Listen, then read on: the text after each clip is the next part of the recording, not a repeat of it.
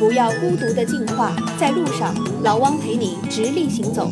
关注公众号“人呐呐喊的呐哦，更多精彩内容等着你。大家好，我是老汪，欢迎来到老汪谈职场。从这个礼拜开始，我要做一个传统媒体啊都做不到的全新尝试啊！老汪呢来做大家的眼睛和耳朵，三百六十度的探访和解构一家企业，来讲一讲我的真实体会，同时讲一讲大家关心的话题。有些朋友呢，可能已经在我们优酷的“老汪谈职场”这个视频专辑里啊，看到了我们发布的第一期节目，叫做《共享经济的进化：众包物流的独角兽达达》。那在接下来的两个礼拜时间里边呢，我将带着大家来探访全球共享经济的鼻祖，蒙着神秘面纱的优步 Uber。就在前两天啊，五一放假之前啊，美国那个著名的连线杂志，它推出了一个新的榜单啊，出了一个报道。他在全世界的范围内啊，选出来改变未来商业趋势的二十五个天才。在他那个报道里边呢，很有意思，他用了一个词叫做 “shake up”，就是撼动啊，这个商业世界的基础。那在这二十五个人里边呢，就有滴滴的柳青和优步的柳真。相信大家对于柳青的大名啊，应该是无人不知、无人不晓啊。在我们微信朋友圈里边啊，她已经出现过好多次了。她是北大和哈佛的才女，对吧？高盛最年轻的董事总经理啊。最重要的呢，她是柳传志的女儿，同时她也是与乳腺癌抗争的滴滴总裁啊。但是相比较而言，柳真优步中国的战略负责人，和她相关的报道啊就比较的少了。她表现的就非常的低调。在五一放假之前啊，我们团队呢在优步上海的办公室拍视频节目，正好赶上了优步上海两周年的庆祝活动，非常有缘见到了柳真一面。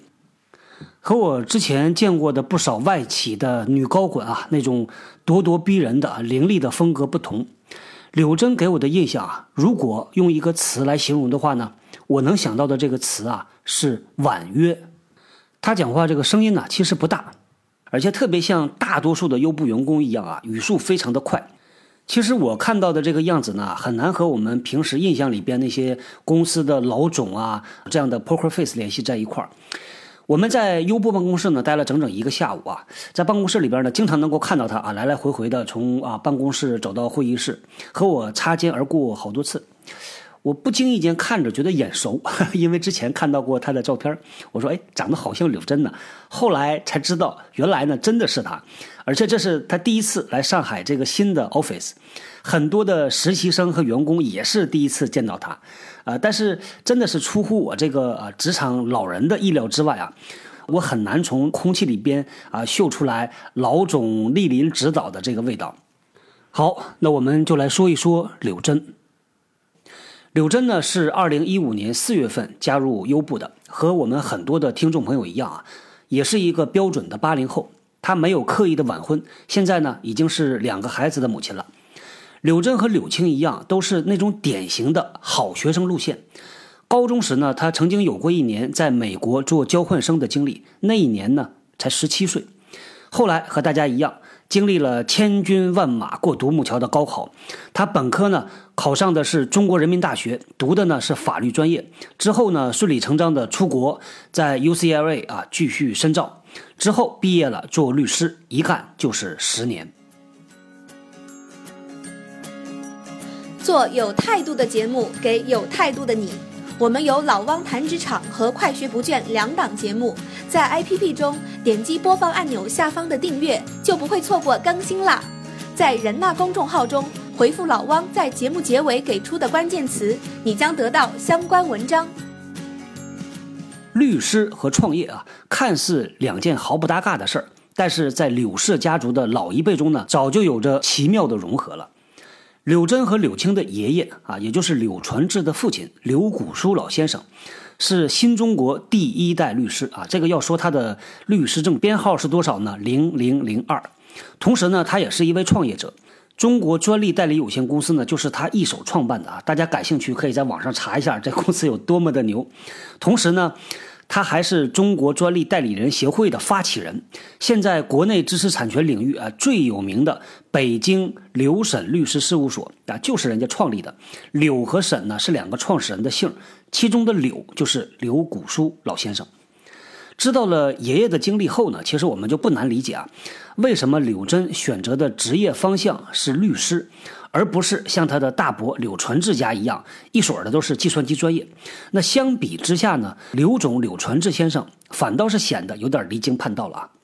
说到刘古书老先生创立的这个北京刘审律师事务所啊，我就不由得感慨一下啊。我们现在国内呢，创业公司非常多，很多创业公司在起名字的时候啊，就是挖空心思啊，怎么炫啊，怎么酷，怎么看的不一样的名字啊，他们就会选择去用。但实际上呢，在国外很多公司的命名 都是非常非常随意的，往往呢就是把创始人的名或者是姓直接拿过来用。但是呢，这种简单粗暴的命名方式啊，它并不影响这公司日后取得的巨大成就。比如说，大名鼎鼎的劳斯莱斯，还有航空发动机制造商叫罗尔斯罗伊斯，其实呢，它就是用创始人的名字直接就拿过来用了。比如说呢，在日本啊，像我们熟悉的松下啊、小松、川崎重工，这些都是用家族姓氏来命名的。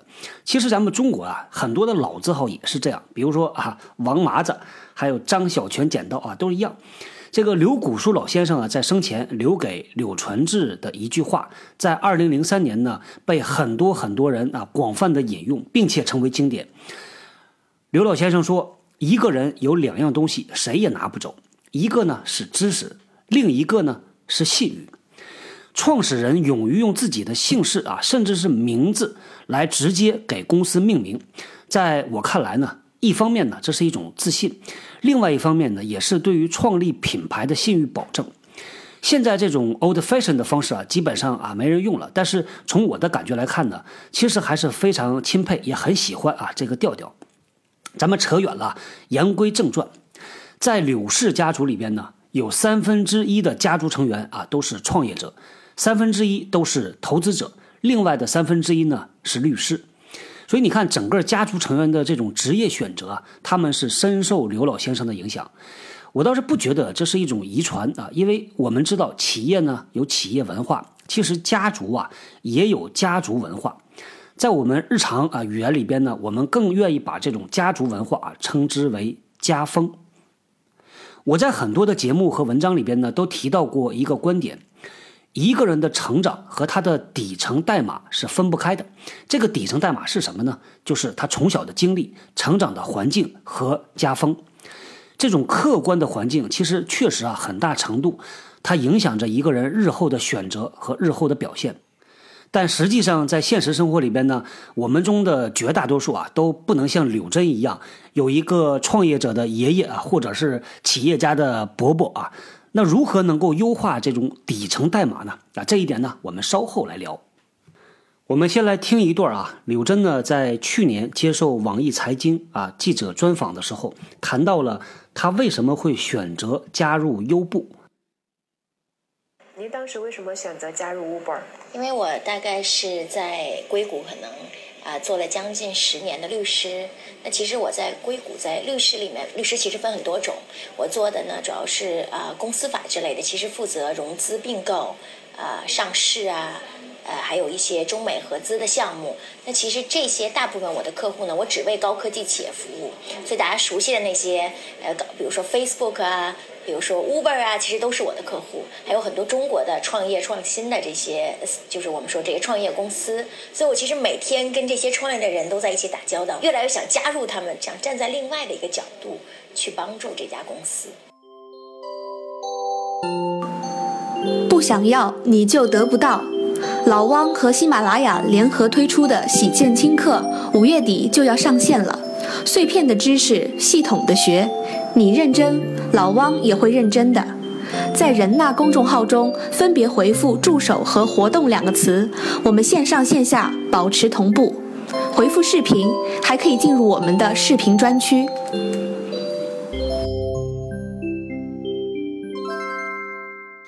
这个经历啊，听起来非常的有意思啊！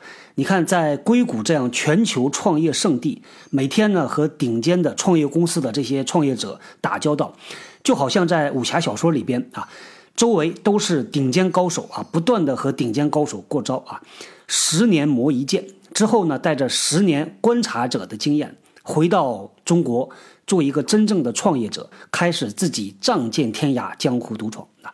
听起来真的是让人啊非常的激动。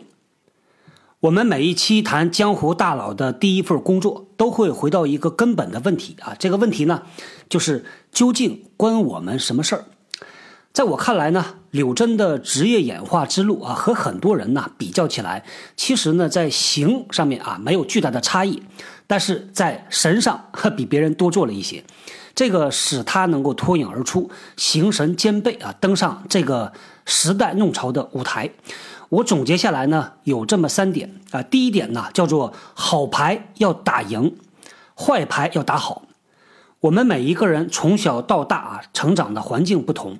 有的人呢，可能从一开始就摸到一手好牌啊，有一个良好的甚至是优越的生活环境啊。但是很多抓到了好牌的人，不见得最后能够打赢。哎，我还看到很多最开始抓到的不是好牌，但是呢，他能够把这一手烂牌打得非常的精彩。那这个中间的差异到底是什么呢？啊，其实我觉得啊，也没那么的神秘。就像小说里边写的：“天下武功，唯快不破。”在一个人的职业发展上，是唯执行力不破。不管你手里抓的好牌还是烂牌，最后如果想打赢的话，还是要靠执行力。韩寒曾经说过：“知道很多道理，依然过不好这一生。”我看到呢，很多人特别喜欢把“执行力”这三个字啊写在自己的工作笔记上，每天翻开来啊，给自己一个刺激。但实际上呢，真正做好的。并不是很多，知道和做到中间是隔着千山万水的。所谓的千里之行啊，始于足下嘛。只有把第一只脚抬起来啊，踩下去，你才知道第二只脚踩在哪里，然后才有一步一步的朝你去的那个方向走。第二个方面呢，我认为要有强大的职业本能。柳真曾经被问过这么一个问题：您的个人职业生涯对于加入优步后的工作产生了？怎么样的影响？那我们来听一听柳真是怎么说的。下面的这段录音呢，是去年柳真在接受网易财经专访时啊，他讲过的一段话。坦率的说，我觉得从做一个公司法方面的做项目的律师，直接到 Uber 方面的这些直接的经验的传输，其实可能我觉得没有那么多。呃，我觉得做律师效率非常高，做律师的时候是以每个小时来计费来收费的，执行力很强。然后我觉得做项目的目标很明确，然后呢逻辑比较清楚。那我觉得这些呢，其实都在我在啊加入这个 Uber 之后呢，不管是在宏观的政策上，还是一些具体项目上，我觉得给我的帮助还是很大的。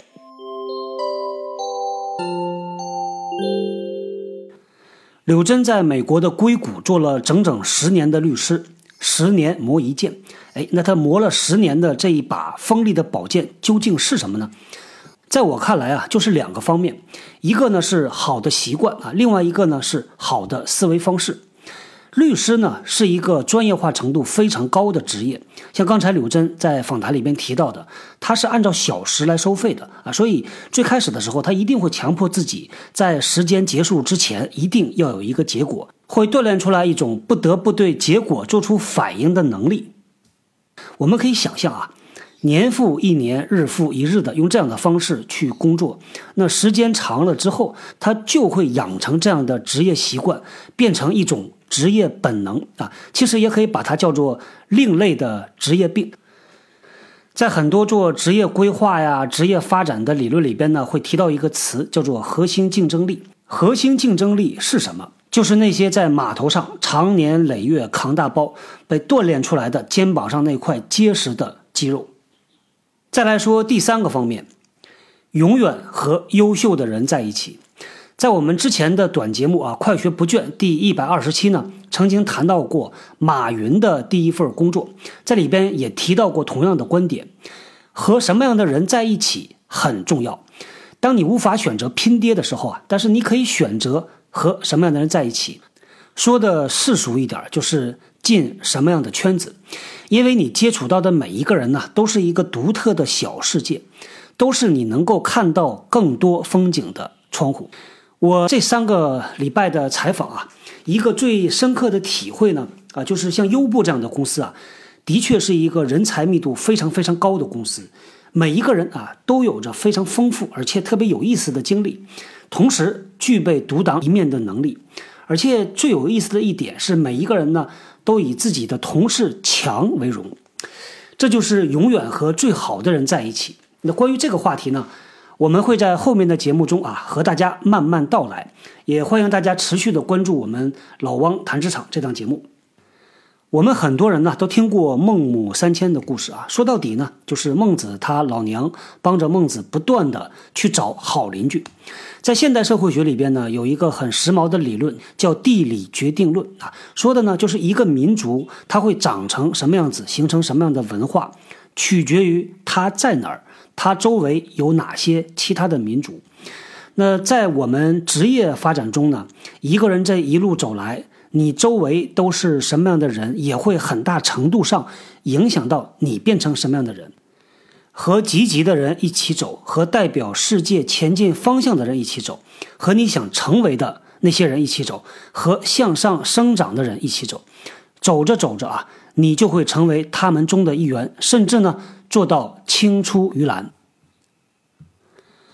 柳珍在接受采访的时候曾经说过，她不喜欢被贴上工作狂啊，或者是女强人这样的标签，她更喜欢用乐观和真性情来形容自己。